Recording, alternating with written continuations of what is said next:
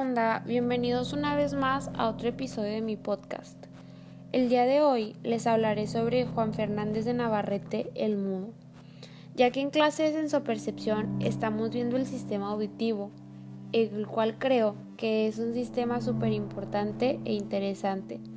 Gracias a él podemos escuchar y comunicarnos verbalmente con el resto de las personas. De igual forma, el sistema auditivo tiene como función el transmitir las variaciones de presión originadas por la propagación de las ondas sonoras en el aire en impulsos eléctricos, información que los nervios acústicos transmiten a nuestro cerebro para la asignación de significados. Eh, Juan Fernández de Navarrete es conocido en los círculos de arte como el Tiziano español, era sordo y aparte es una de las figuras más importantes de la pintura del siglo de oro. Él nació en 1526 en Rioja, Logroño, España. Años más tarde, a la edad de tres años, debido a una enfermedad, ensordeció, por lo que posteriormente sus padres procedieron a dejarlo al cuidado de los monjes del monasterio Jerónimo de la Estrella, ya que era algo que se hacía comúnmente cuando alguien quedaba sordo. Cuando se encontraba al cuidado del monje Fray Vicente de Santo Domingo, fue cuando empezó su formación como pintor. Cabe mencionar que en, que en el monasterio al cual fue llevado, eh, Juan Fernández de Navarrete llevaban una vida de oración y contemplativa y se tiene el silencio como una práctica de devoción. Por lo cual este, se dice que Fernández de Navarrete encontró en el monasterio un rico entorno gestual al que se integró rápidamente y que le permitió tener una formación intelectual. Eh, a pesar de que la vida de Navarrete es uno de, de los primeros ejemplos conocidos de sordos que poseen una formación intelectual sólida y que destacan en sus campos de trabajo, no figura entre los hitos históricos de la educación de sordos.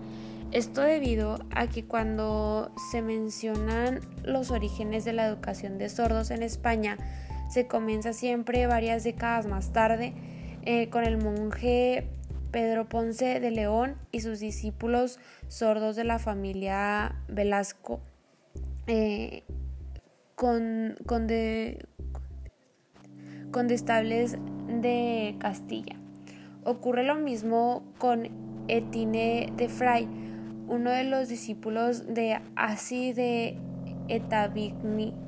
Recibió con él una formación cuyo mérito le fue después atribuida del todo al maestro oyente Jacob Rodríguez Pariet. En ambos casos, el de Navarrete y el de Fay, parece que se hubiera modificado la historia para minimizar la importancia de la obra de estas personas sordas.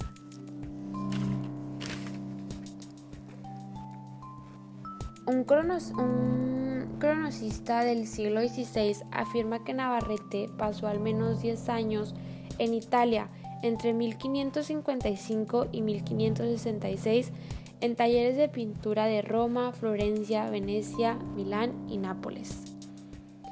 Eh, en 1565, cuando volvió a España, gozaba ya de un, de un este, ganado prestigio y durante varios años recorrió el país, dejando en varias ciudades pinturas que le encargaban personajes pudientes.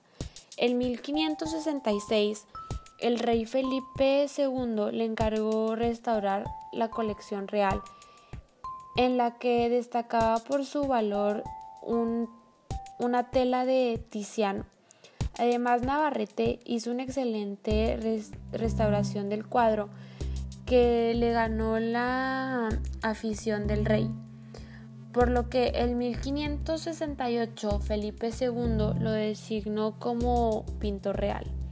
Finalmente Navarrete murió el 28 de marzo de 1579 en la ciudad de Toledo, a los 52 años de edad. En la actualidad se admiran trabajos suyos en varios museos del mundo. Sus mayores colecciones están en el Museo del Prado en Madrid y en el Monasterio del Escorial.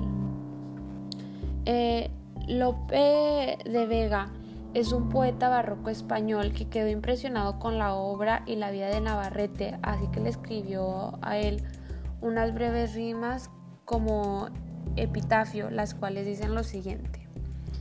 No quiso el cielo que hablase, porque con mi entendimiento diese mayor sentimiento a las cosas que pintase, y tanto la vida les di con el pincel singular, que como no pude hablar, hice que hablasen por mí.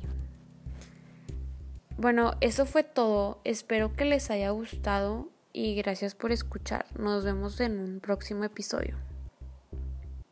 you